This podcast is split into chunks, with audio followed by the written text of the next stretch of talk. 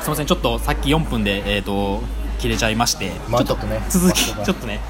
続きをやりたいんですけどまあ、えー、とさっき えっとまあ肩書き職業の肩書きの話を、まあ、ケイさんに、えーしてもらいましてでそうですねなんかまあ職業で僕の業界で言うと結構ここのここのワードって結構これからすごく大事なところやと思うんですけどっていうのはまあ、えー、と AI だったり、えーデジタルツールテクノロジーとかっていうのがまあいろいろこう発達が早いと。ただでも僕の業界はねすごくまあのんびりしてるなと思ってて。でなんかこういろいろね、えー、とインターネットもそうですしいろんなこう書籍とかにもまあ書かれ書かれてると言いますか、まあ、読んだことがある読ん目にしたんですけど、まあ、なんか AI に職業を殺されるじゃないですけど取られるみたいな奪われるみたいな結構言い方書かれ方されてたりとかしてて。なんかそうですね。なんかその辺とかってまあなんかどう思われてるんかなって。なんかそうそうそういう意識があるから自然にえーっとこういういろんな活動されてるのかなみたいな。勝手にですよ。勝手に僕が推測しててちょっと聞いてみたいなと思ってて その辺を。ちょっといいですかね。なんかそのはい、じゃあ、この質問に関して、はい。まず最初になんか最新テクノロジーを結構並べられたから整理しづらいんだけど じゃあ AI に絞って。はい。い AI に絞っていきましょう。はい、AI はあまず。ちょっと待って。A あそうですね。AI 確かに、はい。プログラミングもともとやられてたエンジニアでやられてはったから結構詳しいですね AI の話とかもとエンジニアの畑にいるのであそこのプログラミングはあのいやど。っちかっていうと学生の頃からなるほど。あの情報系の資格も結構取ってたので。なんかそこをリアルさ増しますね今からの話。ちょっあとー。皆さん聞いてくださいよ今から。でで AI の。そうですね。まず AI ってっていうところではい、じゃあ AI を語る上で、はい。まずちょっと僕の肩書きが若干いるんだと思うんですけど、はいまあ、工業高校で電子科を卒業しただけだとはい全然関係なくて、はいその電子科を卒業する時に、はいあのまあ、電子のことを勉強しながら情報系のことも勉強しててはい。その時にあの国家資格の,、はい。あの基本情報処理技術者っていう資格があるんですけど、はそれをちょっと独学で勉強してて。はい。でそれ自身が、まあ、プログラム言語のあの、はい。問題とかも結構出てくる内容だったので、うんうんあのそこにかなり興味を持って、はい。だからその流れから、はい。エンジニアの道に入ってなるほど。でその会社も結局その資格を持ってたおかげで入れたみたいなところがあるので。なるほど。でその AI にまあつなげるとすると、はい。プログラマーに近いことをやってたと。まあ個人的にはプログラミングっていうのを、まあ、慣れ親しんでやってきてたので、はい。まあ、シーケンス系って呼ばれる機械制御系からはその実際のウェブとか あとアプリ系の開発までなるほど。あのかっこよく言ってるけど結局はい。何か一つでも作ったらそれを作ったって豪語してるだけなんいで。なるほどなるほど、まあでも作られたってことですもんね実際。まあ今一番ホットなのは AI って言われてるんですけど、はい。や当時18の頃でも AI っていう言葉はたくさん出てたなっていうへいや 皆さん多分ご存知だと思うんですけど、はい。多分あの「スター・ウォーズ」とか、はい。ああいう風なところに出てくるいいですよ。はい。スター・ウォーズね。そうそう「スター・ウォーズ」っていう出てくるロボットたちって、はい。あれって知能を持ってるっていう話なんですよ、はい。いやあれは機械それぞれに AI が入ってるよねっていうんですけど AI っていうのはまあ日本語で人工知能なの人工で知能ですまあ、ね皆さんだから「スター・ウォーズ」見てるところから AI って見てるはずなんですよ。はいだから仕事を奪えるかもって言ったら C3PO とかなんかああいう機械系のやつらが確かに確かに。あいつらが俺らの仕事を奪うのかって考えたら なんかいけそうな気がする。いけそうですねっていうふうにまず考えてみたらばあるなるほどとあのー面白い。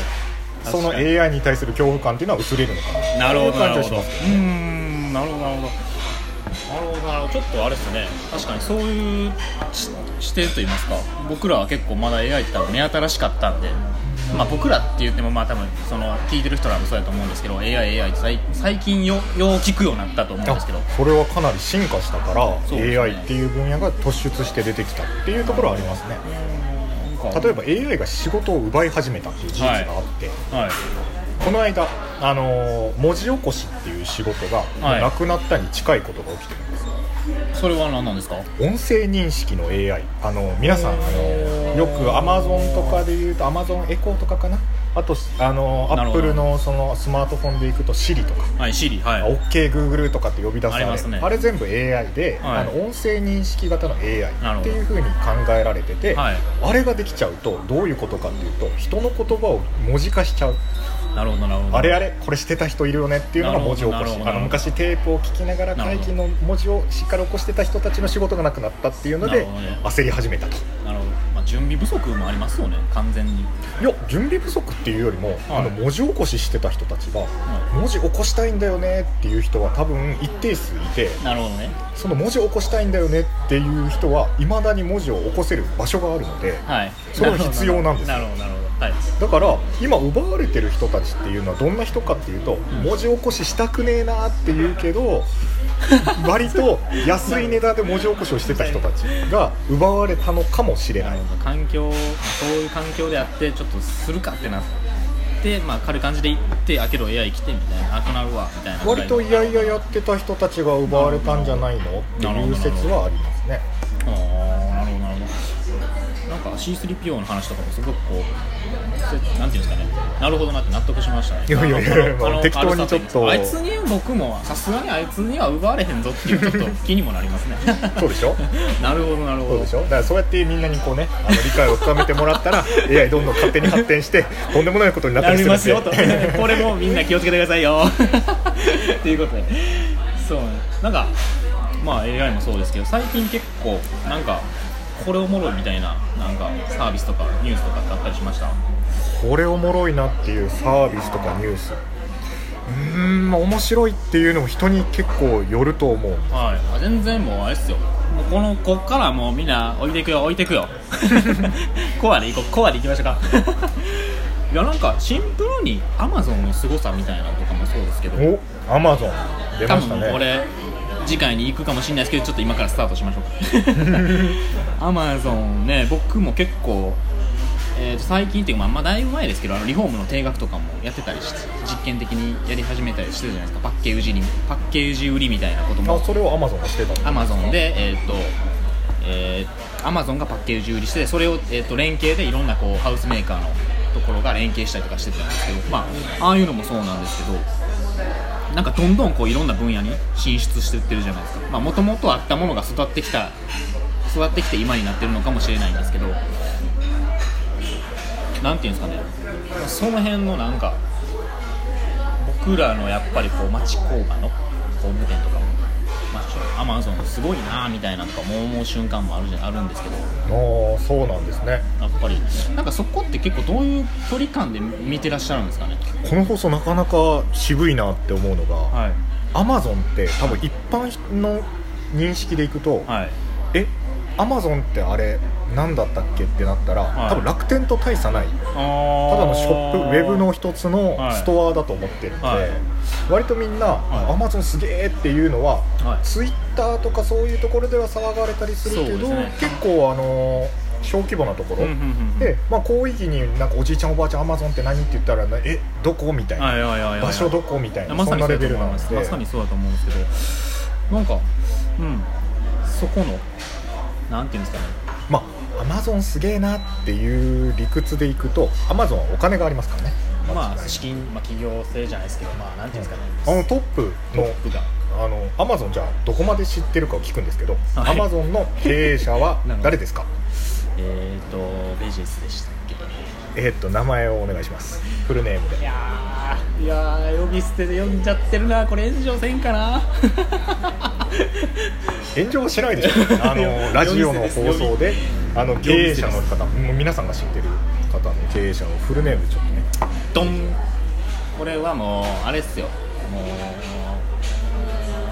うーんですねわからないとわからないとお願いしますはい、あの一応ねはい大人なので、はいあのジェフ・ベゾス氏ですね氏って一応ねねあのね継承としてつけましたけど、はい。